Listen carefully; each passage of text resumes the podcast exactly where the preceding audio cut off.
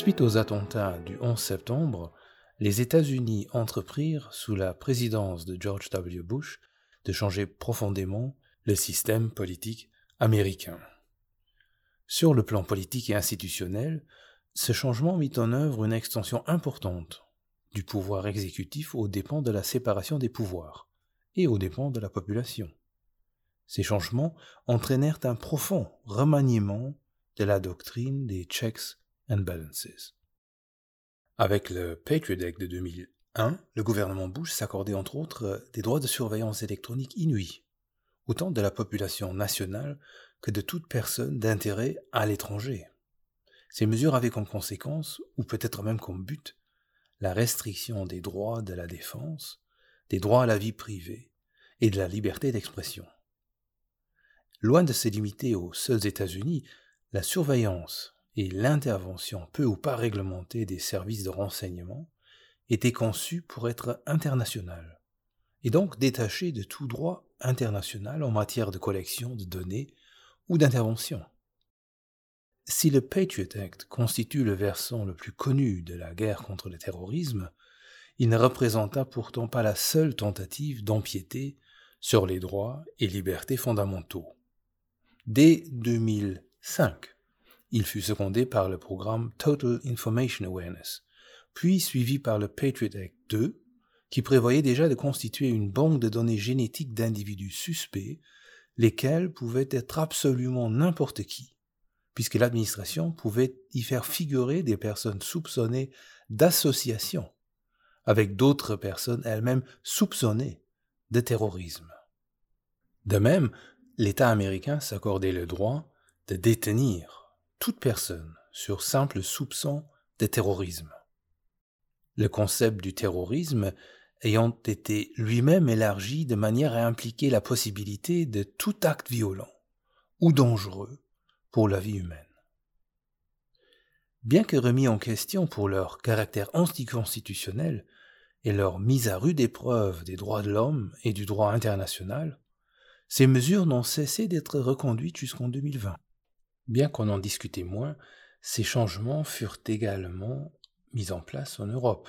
Pour prendre l'exemple français, je cite euh, de l'article Ce que le contentieux administratif révèle de l'état d'urgence de Stéphanie Hennette-Vaucher et autres, du 14 novembre 2015 au 1er novembre 2017, plus de 10 000 mesures administratives ont été prises, parmi lesquelles 4 444 perquisitions administratives, 754 arrêtés d'assignation à résidence, 656 interdictions de séjour, 59 zones de protection et de sécurité, 39 interdictions de manifester, 29 fermetures de salles ou débits de boissons, 6 remises d'armes et 5229 arrêtés autorisant des contrôles d'identité, fouilles de bagages et de véhicules.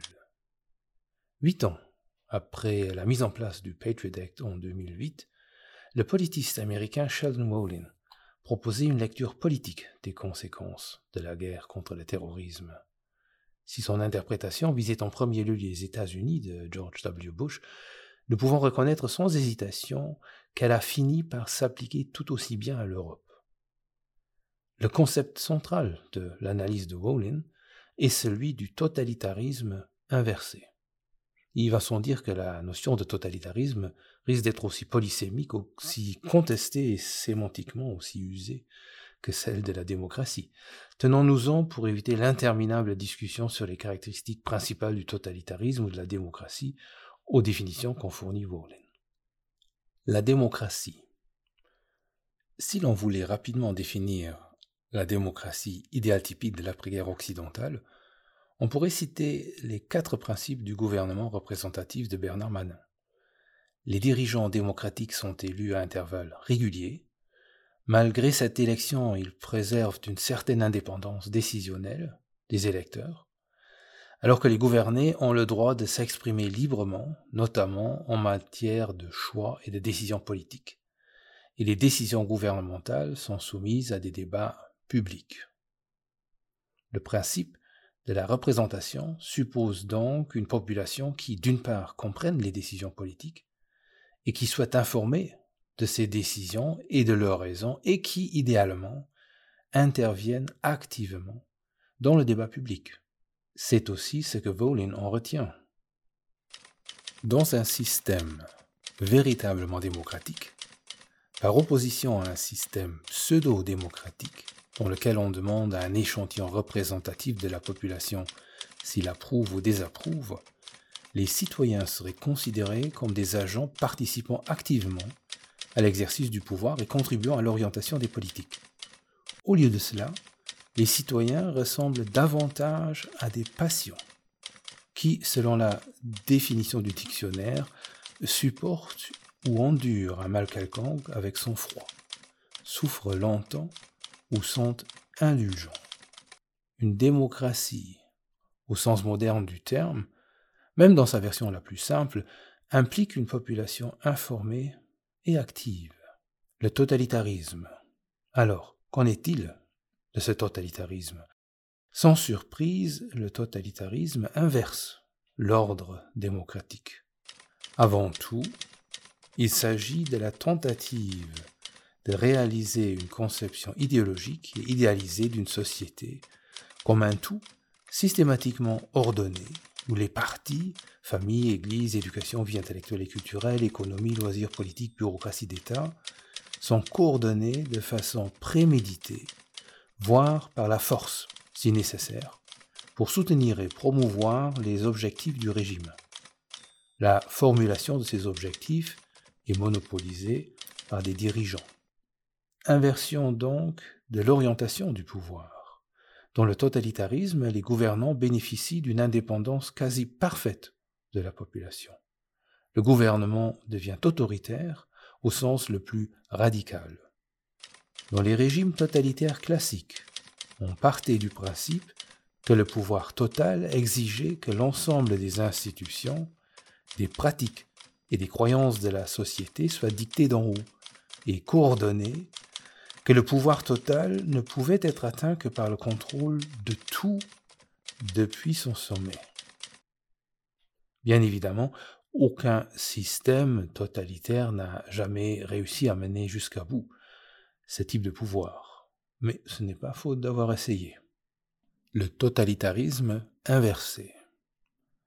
Le terme de totalitarisme inversé peut paraître trompeur, et l'on serait certainement en droit de discuter de l'usage d'un concept aussi lourdement chargé de signification et de référence, parce que quand bien même le totalitarisme inversé ne relève tout d'abord pas du totalitarisme à proprement parler, il n'en maintient pas moins la détermination négative. Par totalitarisme inversé, Wolin entend désigner un système politique original qui ne relève ni de la démocratie ni du totalitarisme.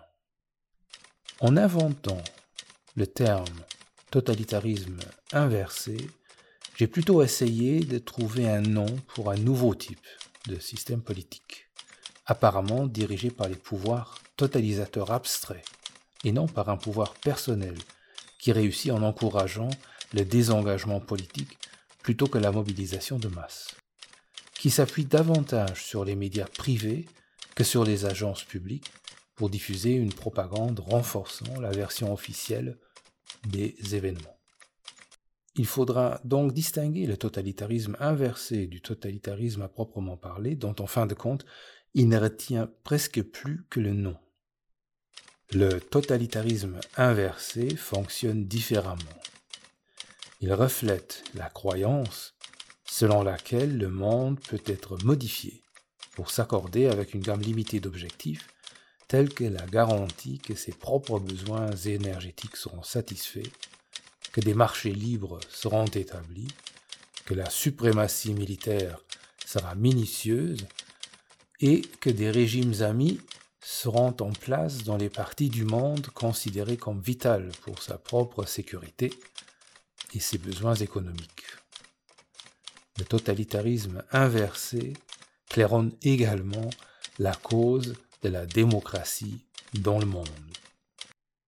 Contrairement donc au totalitarisme fasciste, nazi ou soviétique, le totalitarisme inversé, version autoritaire assumée du néolibéralisme, permute le rapport de pouvoir entre le politique et l'économique, Ici, ce n'est pas le pouvoir politique qui légifère, du haut vers le bas, qui cadre ou qui détermine le système économique, mais le capitalisme monopolistique qui dirige le politique.